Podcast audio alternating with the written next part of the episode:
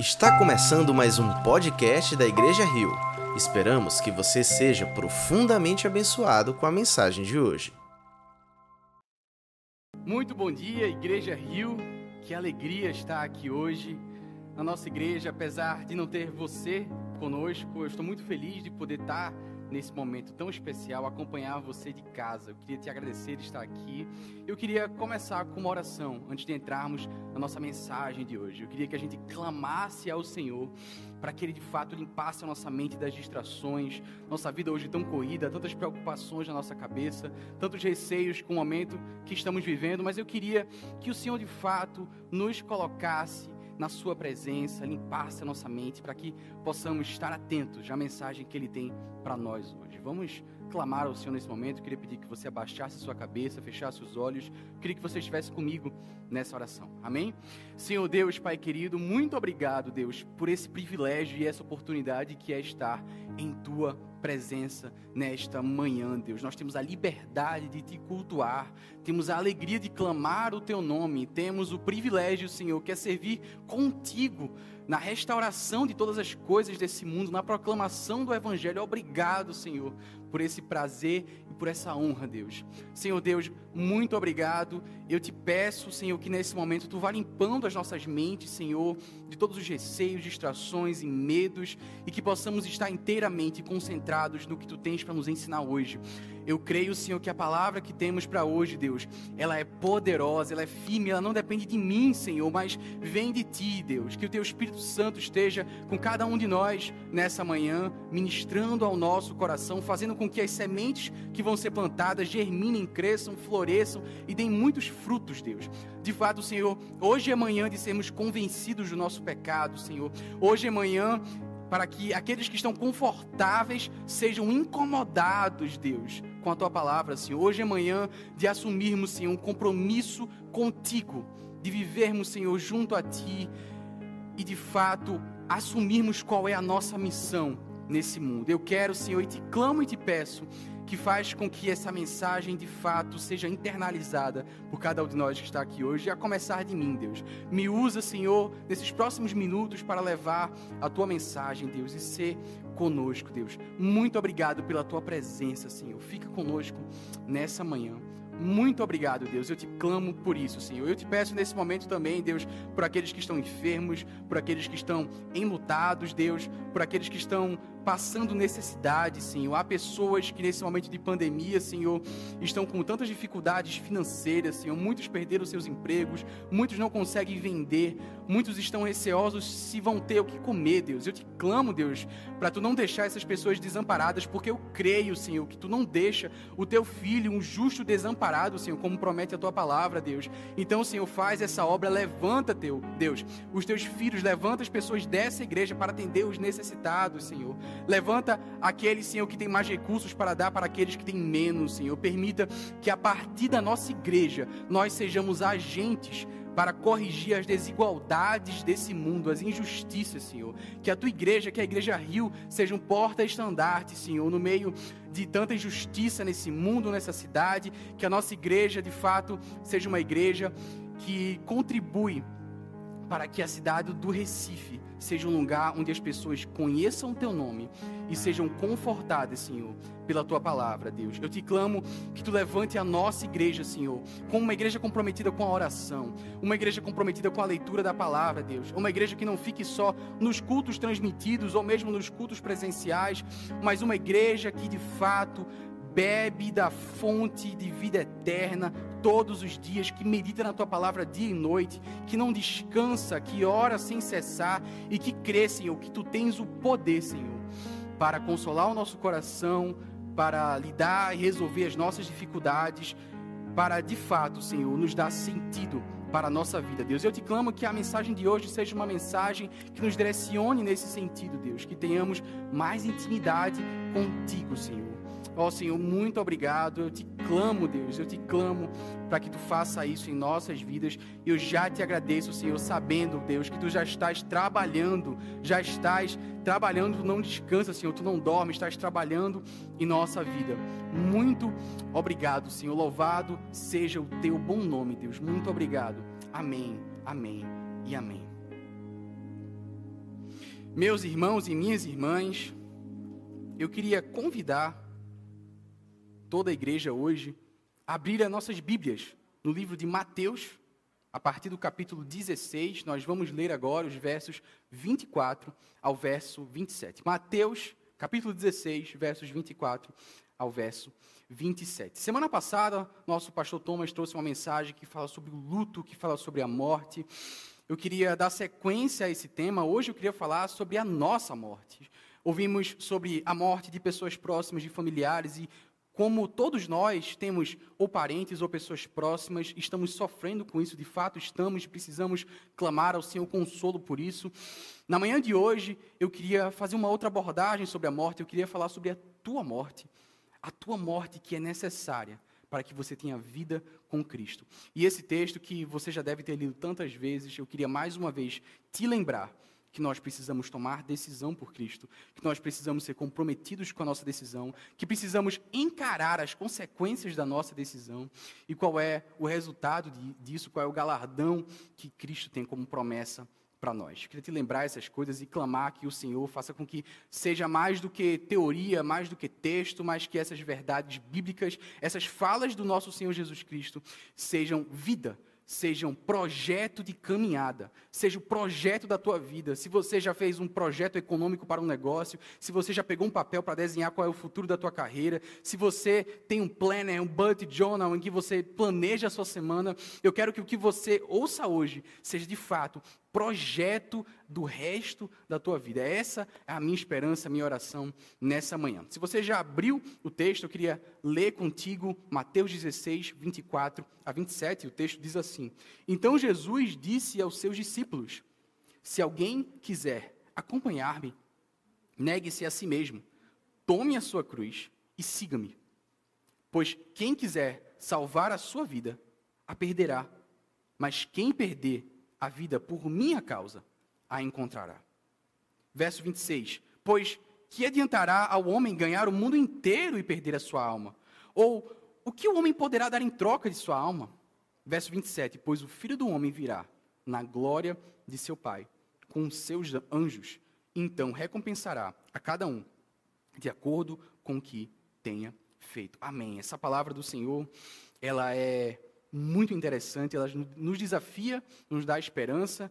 E o que eu queria chamar a atenção nesse momento inicial é que nosso Senhor Jesus Cristo, suas falas eram muito propositais. Não há aleatoriedade e arbitrariedade nas palavras do nosso Senhor. Nós entendemos que a palavra, a forma como ela foi escrita, foi inspirada por Deus. E eu enxergo aqui, meus irmãos e minhas irmãs, uma sequência lógica belíssima no que Jesus nos diz nesses versos.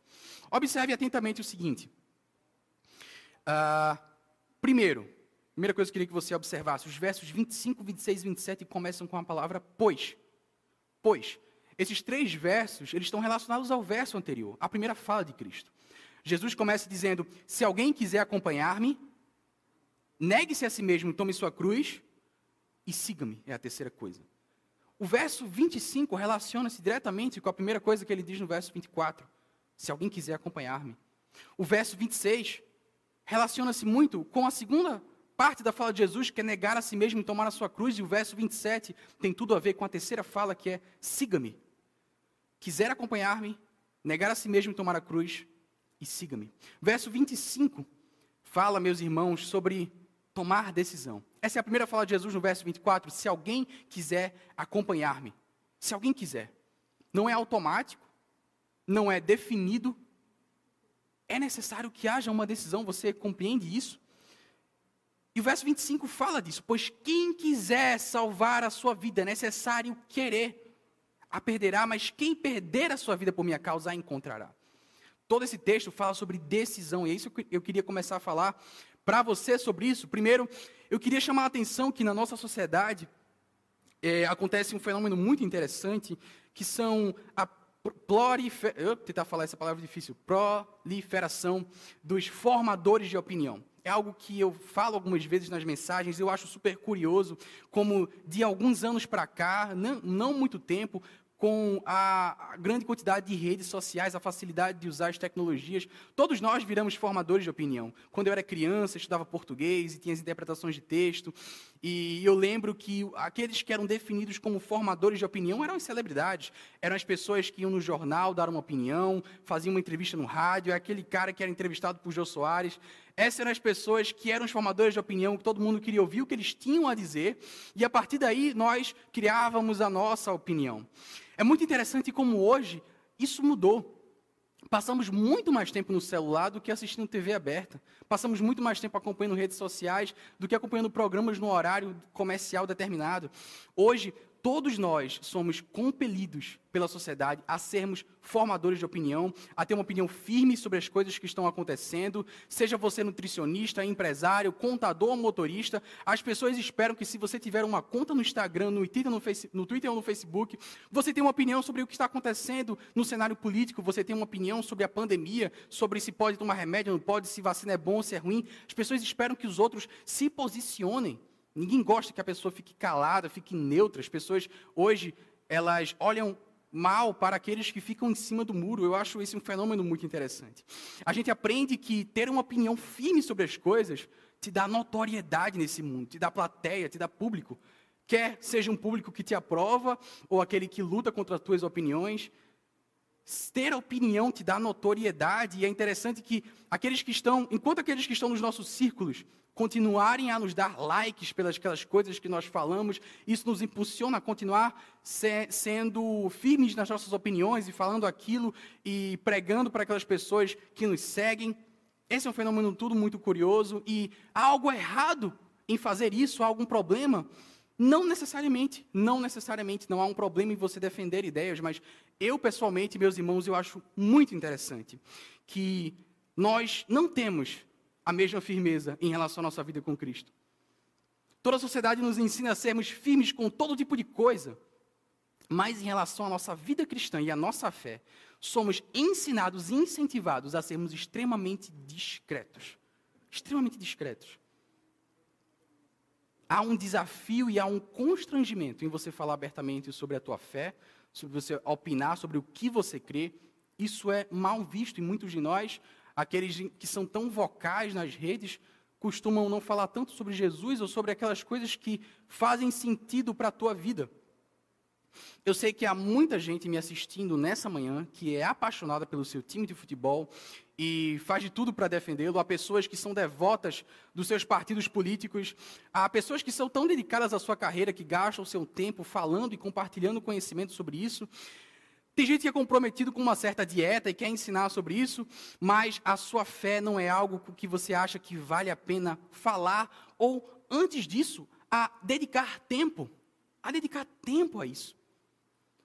Antes de você sequer falar nas redes sociais, há um passo anterior que é você gastar o seu tempo com aquelas coisas que são prioridades para você nessa vida. E olha, muitos de nós não fazemos isso. Muita gente acha que não vale a pena investir na relação com Cristo, não quer gastar tempo se quer lendo a Bíblia com oração, explorando o teu interior, avaliando os teus pecados, lutando contra os teus vícios, avaliando as tuas idolatrias e nesse processo crescendo e amadurecendo espiritualmente para ter uma vida mais próxima com o Senhor Jesus Cristo. E aí cai, a pessoa cai num perigo terrível, isso é perigosíssimo, que é o que eu chamo da inércia cristã. A inércia cristã. Hoje a igreja está cheio de pessoas que estão na inércia, que elas vão ao culto do domingo apenas pelo movimento natural, são levadas pela onda, é aquilo que ela faz de forma rotineira. Talvez até leiam um devocional, mas sem pensar muito, vivem na rotina e não mergulham profundamente. Essas pessoas, elas que estão na inércia, elas não tomaram decisão. Esse é o problema. Esse é o problema. E Jesus deixa de forma muito clara na sua fala: a vida cristã não é automática. A vida cristã não é o natural para nossa, o nosso corpo caído, a nossa carne pecadora. A vida cristã requer decisão. A vida cristã requer um compromisso. Isso é extremamente perigoso. Você não pode ficar em cima do muro na tua vida cristã. Você já sabe que você não deve ficar em cima do muro em relação ao Covid, em relação ao teu time, em relação ao cenário político. Isso você já sabe, você já proclama, você já fala, já convence os seus amigos e familiares. Mas em relação à tua vida cristã, é bem provável que você esteja de fato em cima do muro e não tenha de fato mergulhado e tomado uma decisão comprometida. Por que, que isso é perigoso? Cristo nos fala nesse texto de forma assertiva. Ele diz que você pode perder tudo. Você pode perder tudo. Olha que coisa séria. Imagina só que você está investindo dinheiro em ações, em ações de uma empresa. E você recebe uma informação secreta que aquela empresa vai falir. Você tem certeza que ela vai falir, você não sabe quando. Só que você investe naquela empresa e vê que ela começa a crescer, você olha lá as cotações e as ações começam a se valorizar, valorizar, e você começa a se engajar.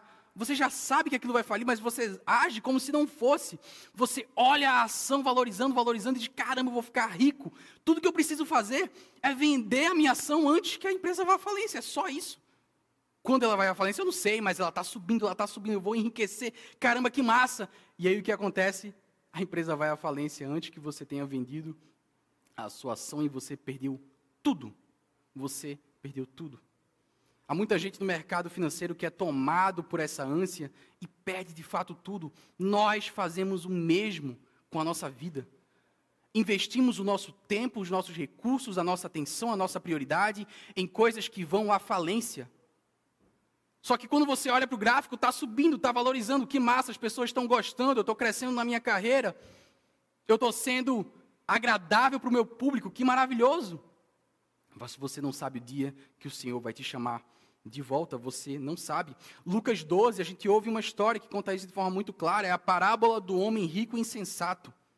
A parábola do homem rico e insensato era um homem que era muito rico e ele não sabia o que fazer com essa riqueza. E ele disse: Sabe de uma coisa? Eu vou construir um celeiro, eu vou colocar a minha riqueza, vou guardar tudo que eu tenho e aí eu vou poder viver tranquilo. E o Senhor diz: Insensato, hoje eu vou tomar a tua vida, hoje eu vou te chamar. O que adiantou todo esse investimento? Verso 21, o Senhor diz: Assim acontece com quem guarda para si riquezas, mas não é rico para com Deus. Guarda para si riquezas, mas não é rico para com Deus. No texto que a gente está lendo, a gente aprende que guardar para si riquezas é o mesmo que perder tudo. Não vale a pena, essa conta não fecha. Imagine que você herdou de um familiar uma herança de quadros belíssimos, quadros históricos e clássicos e pinturas caríssimas e belíssimas. E você passar a vida esperando aquele momento que você vai herdar aquelas obras, e no dia que você herda, é o mesmo dia que você é acometido por uma doença e fica cego. Imagina que tragédia. Você herda coisas, achou que você aproveitaria e de repente você não tem a menor condição de aproveitar tudo aquilo que você tem. Parecem exemplos absurdos, mas é assim que muitos de nós vivemos ao longo dos nossos dias. Cada dia você toma decisões que vão te levar para um caminho ou para outro. E eu repito o que Jesus nos diz: você precisa, meu irmão e minha irmã, tomar decisão. Você precisa tomar decisão. Você precisa ser um formador de opinião firme sobre o destino da tua alma. Quais são os pecados com os quais você precisa lutar? Com que você vai gastar o seu tempo? Qual a idolatria da tua vida que está tomando o lugar de Deus na tua alma? Nós nos enchemos de desculpas das mais diversas, eu queria te dizer, te dizer algo óbvio, óbvio, mas que você precisa ouvir que essa desculpa você não pode mais usar, tá certo? Não existe isso de eu tenho que trabalhar tanto que eu não tenho tempo para ter vida com Deus. Não use essa desculpa, por favor. Eu não creio que o Senhor vai te colocar num contexto, num caminho, que você seja obrigado a trabalhar tanto que você não tenha condições de ter um tempo dedicado ao Senhor, a estar com Ele, a orar, a ler a Sua palavra. Não é isso que o Senhor quer para a tua vida. Você que usa essa desculpa, provavelmente as suas decisões estão tomando você, levando você para esse caminho. E eu te clamo nesse momento, reavalie a tua vida. Seja um formador firme de opinião sobre o caminho que você está vivendo. Tome uma decisão, não seja nem morno nem quente, nem frio, desculpa, não seja morno, mas você decida ser frio, ser quente. Você tem que tomar uma decisão nesse momento. Seja firme, seja um formador de opinião em relação ao destino da tua vida. Será que a tua relação com a tua carreira profissional é saudável? Ou isso está tomando lugar que a promessa do céu é que deveria tomar? Pense sobre essas coisas. Queria que você entendesse três coisas a partir do que nós ouvimos. Você é quem precisa tomar essa decisão, isso está claro na fala de Jesus. Jesus diz: se alguém quiser acompanhar-me, essa decisão cabe a você. Você precisa olhar para a sua vida e ter a coragem de dizer: Cristo, eu quero segui-lo com toda a minha vida. Ou então, Senhor, esse caminho não é para mim e eu vou fazer o que eu quiser. Você precisa fazer isso. A segunda coisa é a não decisão. É a mesma coisa que querer salvar a sua vida na fala de Jesus. A não decisão, a inércia, ela é uma decisão. É uma decisão por não caminhar por Cristo. Eu já ouvi pessoas dizendo: não, quando eu ficar mais velho e tiver mais tempo, aí sim eu me dedico à igreja. Isso é uma cilada terrível. Ou então eu vou seguindo aqui do jeito que eu posso, eu vou ao culto de vez em quando, mas o Senhor ainda não me chamou para servir de forma específica, então eu vou esperar Deus falar alguma coisa. E você já foi chamado, você já foi convocado, você já foi vocacionado para ter uma vida íntima com o Senhor, para estudar a Sua palavra, para servir aos seus irmãos, ao seu próximo, para ser relevante na sua igreja, na sua comunidade. Você já foi convocado para tudo isso. Terceira coisa, é preciso decidir constantemente. Talvez você já tenha passado pela experiência de participar de um apelo numa igreja, aquele momento em que o pregador diz: Olha, você que quer de fato ter uma vida com Cristo, se arrepende dos seus pecados, levante a mão, levante desse momento, faça uma oração comigo e a partir de agora você está caminhando com Cristo. Aleluia, glória a Deus. E o que eu quero dizer a você, meu irmão, é que essa experiência pode ter sido e geralmente é fantástica, ela é arrebatadora, ela é icônica na nossa vida e ela foi marcante na minha vida, mas eu tenho uma outra notícia para você. Aquela decisão foi a primeira que você precisa tomar todos os dias da tua vida. Aquilo ali não garante para você, aquela frase que você disse, não garante o teu futuro de intimidade com Deus.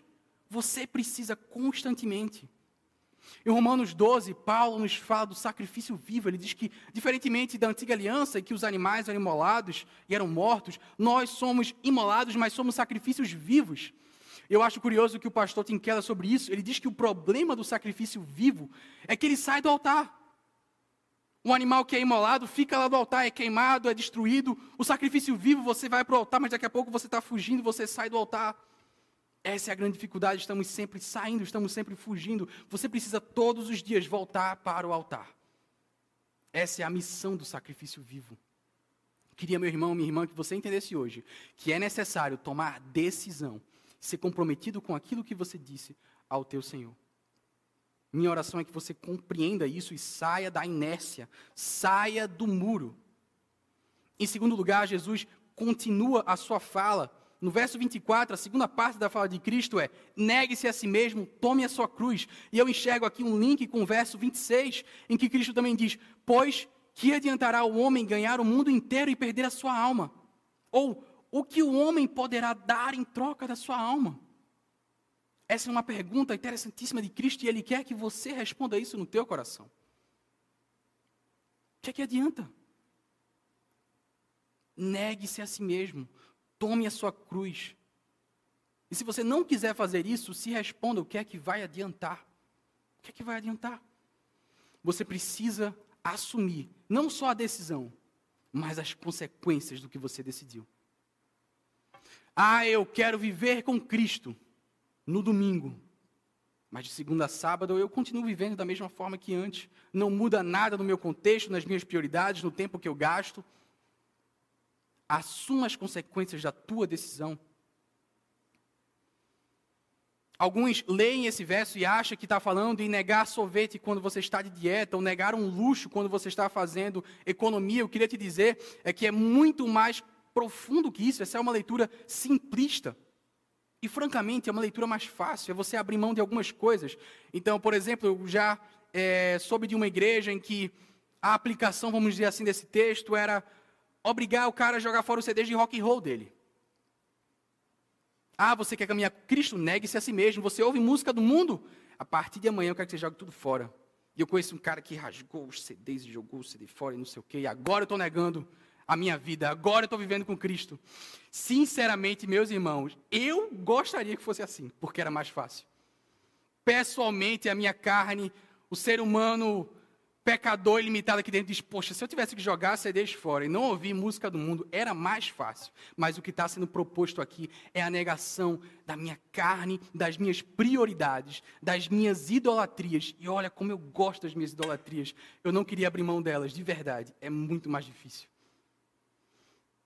Aqueles meus sonhos que eu coloco, às vezes, acima de Deus, o meu conforto.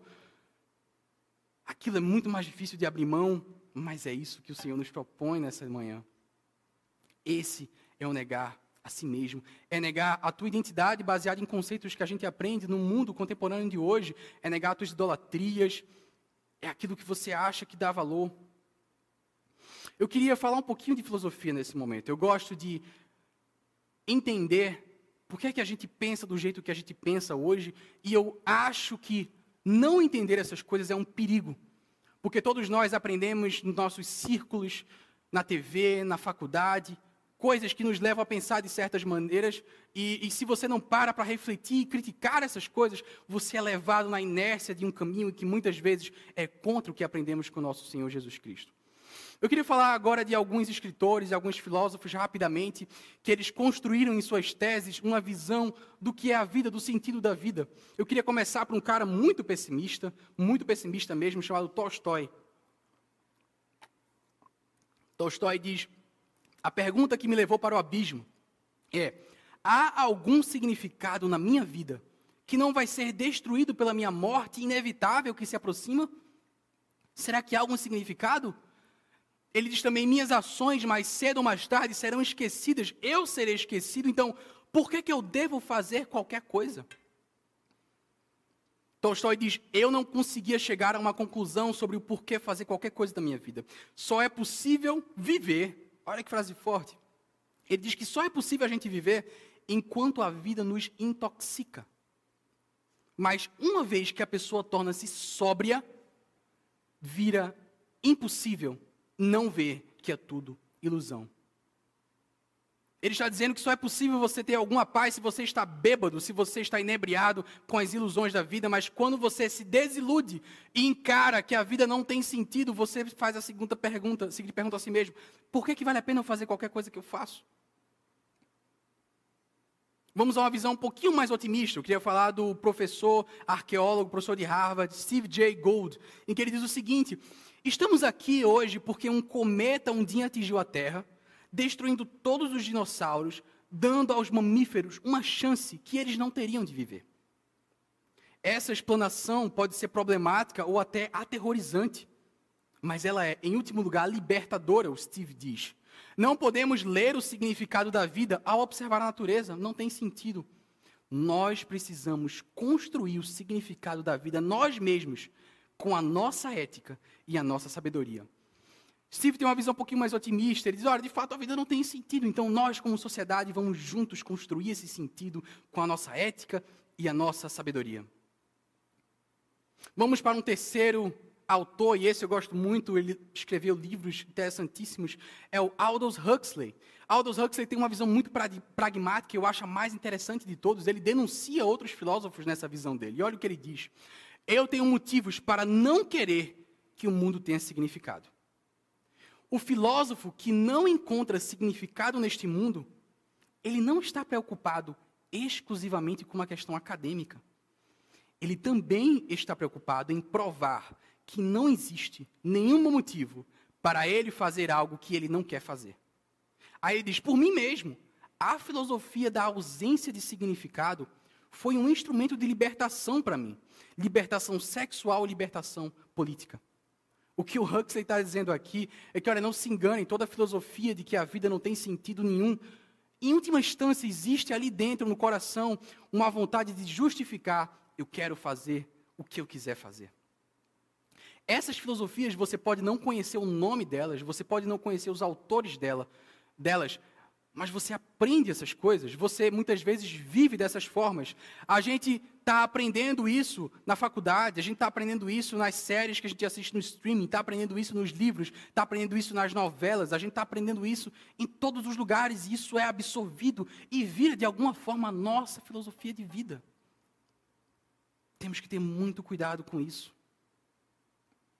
Temos que ter muito cuidado com isso, porque se você vive como se não houvesse sentido maior, se no seu dia a dia as suas decisões é como se você construísse o seu rumo, você está negando a Cristo e não negando a si mesmo. Então você que é um cristão do mundo moderno, que vive numa cidade grande como Recife, você que absorve conteúdo de mídia, de rede social, eu queria te dizer que essa, meu irmão, minha irmã, é uma estratégia de Satanás específica para você que está nessa condição. Você que é intelectual, que é bem informado, que gosta de ler autores, Olha, o diabo tem uma estratégia específica, especial, feita sobre medida para você. É você absorver esses conteúdos e não se dar conta. É você viver segundo essas filosofias e não perceber. Não é maravilhoso se você achar que pode louvar a Deus no domingo e de segunda a sábado buscar o seu próprio significado e ver como se não houvesse algo maior? Não é, não soa interessante isso? O que eu queria te dizer é que isso é pura hipocrisia e contradição. Não tem como. Não tem como. Uma hora, todos nós vamos pagar o preço daquelas decisões que nós tomamos. E é por isso que o Senhor clama: neguem-se a si mesmo. Ele nos diz isso: neguem-se a si mesmo. Não é possível viver essa hipocrisia que muitos de nós vivemos. Sabe qual é a diferença de muitos que talvez estejam nos assistindo agora e esses filósofos que nós acabamos de ler? A grande diferença é que esses caras não eram hipócritas. Eles não eram, muitos deles, contraditórios na sua fala. Porque o Huxley, por exemplo, ele é consistente com a visão dele. Ele é consistente, ele diz: Olha, o meu desejo mais profundo é a liberdade máxima. Já que é isso que eu mais quero na minha vida, já que eu quero construir o meu significado, sabe de uma coisa? Eu não quero nem saber se tem um Deus, eu não quero nem saber se tem um sentido maior, eu não vou nem buscar essas coisas, porque eu quero viver como eu quero. Isso é um bom exemplo de consistência, é a pessoa que vive a sua decisão até as últimas consequências. Esses caras, sim, estão marchando para o inferno. As pessoas que vivem dessa forma, mas estão fazendo isso de forma consistente com a sua visão. O meu medo, minha irmã e o meu irmão, é você acha que é possível viver uma vida dupla e esteja se afastando de Deus sem perceber. Esse é o meu receio. A pessoa que diz eu nego a Deus e eu quero ir para o inferno, tomou sua decisão. A pessoa que diz eu amo a Deus, mas vive afastado dele, ela não percebe o caminho perigoso que ela está percorrendo. Isso é tão sério, tão sério, que Pedro nos alerta lá em 2 Pedro 2, versos 20 e 21. Pedro diz: Se tendo escapado das contaminações do mundo por meio do conhecimento do nosso Senhor e Salvador Jesus Cristo, encontram-se novamente nelas enredados e por elas dominados, estão em pior estado do que no princípio. Olha só que forte, teria sido melhor que não tivessem conhecido o caminho da justiça do que depois de o terem conhecido, voltarem as costas para o santo mandamento que lhes foi transmitido. E agora eu volto para o verso 26. O que adiantará o homem ganhar o mundo inteiro e perder a sua alma? Faça essa pergunta para si nessa manhã. Você quer seguir Jesus, meu irmão? Assuma as consequências. Esse é o caminho que o Senhor propõe. Negue-se a si mesmo. Tome a sua cruz. Abra mão do que você tem que abrir. Muda a sua rotina. Reflita sobre as suas prioridades. Reflita sobre com o que você gasta o seu tempo. Reflita onde no seu coração está o Senhor, está a igreja, está a tua carreira. Tome a sua cruz, agora carregue ela mesmo. Tome essa decisão, negue-se a si mesmo, seja comprometido, assuma as consequências da decisão que você tomou com Cristo um dia na igreja. É possível que a vida cristã te leve até a perder a tua vida física. Mas se não chegar a isso, você tem que viver como se já tivesse perdido a tua vida física. Essa é a única forma honesta e consistente de viver. Se Deus existe, se o Senhor é soberano, A única forma de não ser um hipócrita ambulante é tomando a sua cruz, negando-se a si mesmo e vivendo com Cristo.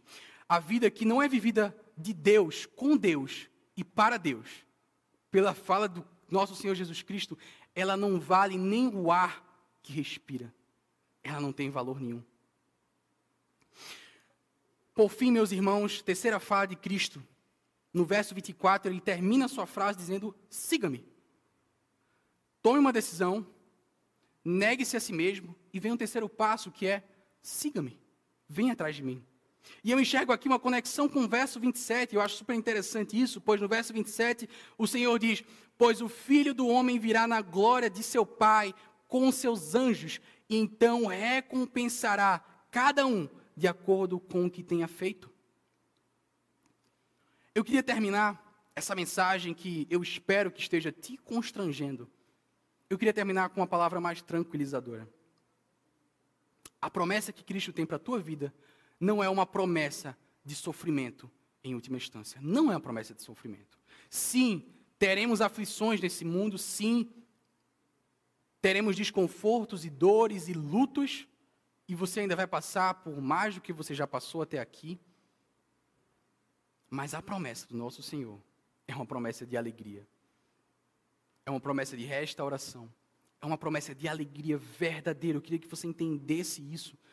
A pessoa que toma a sua decisão e a pessoa que nega a si mesma, ela não está fadada à tristeza eterna, não está fadada ao sofrimento eterno, não. Muito pelo contrário, meus irmãos, o convite aqui é uma vida que faz sentido e o prazer máximo que nós podemos obter é no Senhor. Essa fala de Cristo é promessa: o Filho do Homem virá na glória do Pai, então recompensará cada um. É nisso que nós temos que nos agarrar se você estiver disposto, de fato, a viver com Cristo, o galardão é maravilhoso e não se compara com nada que você pode construir e ganhar nesse mundo. Creia nisso, não se compara. Não caia nessa ilusão, porque não se compara. Há promessas tão belíssimas na palavra, queria ler algumas e queria animar o teu coração nessas promessas. João 11, a gente lê: Quem crê em mim, ainda que esteja morto, viverá, e todo aquele que vive e crê em mim nunca morrerá. Que maravilha essa promessa, vida eterna e alegre com o nosso Senhor. 2 Coríntios 4, pois os nossos sofrimentos leves e momentâneos estão produzindo para nós uma glória eterna que pesa mais do que todos eles. Assim, o que, é que a gente faz? Nós fixamos os olhos não naquilo que a gente pode ver, mas do que não se vê. Pois o que se vê é transitório, mas o que não se vê é eterno. Aleluia. Promessa de Deus para a tua vida. Tiago 1, primeiro capítulo de Tiago diz: Bem-aventurado o homem que sofre a tentação, porque quando for provado, receberá a coroa da vida, a qual o Senhor tem prometido. Acho que o amam. Eu quero receber a coroa da vida e não as ilusões da vida terrena. Apocalipse 3, por fim, diz: O que vencer será vestido de vestes brancas, e de maneira nenhuma riscarei o seu nome do livro da vida, e confessarei o seu nome diante de meu Pai e diante dos seus anjos. Aleluia! Aleluia! Meu Deus, que promessa que esse mundo pode me dar que supera essas frases? Não existe. As promessas do mundo são mentirosas e elas estão te levando para o abismo. Foque no que Cristo tem a dizer por você. Foque no que Cristo tem a dizer para você. Meu irmão, minha irmã, se essa mensagem te incomodou, te deixou desconfortável, amém. Amém. A mensagem verdadeira do Evangelho, ela deve confortar aqueles que estão incomodados de fato mas ela também deve incomodar aqueles que estão confortáveis. A esperança que eu dou a você nesta manhã é essa. Eu não queria que você encerrasse hoje, saísse daí dessa transmissão desesperado, mas eu quero que você saia com esperança no teu coração.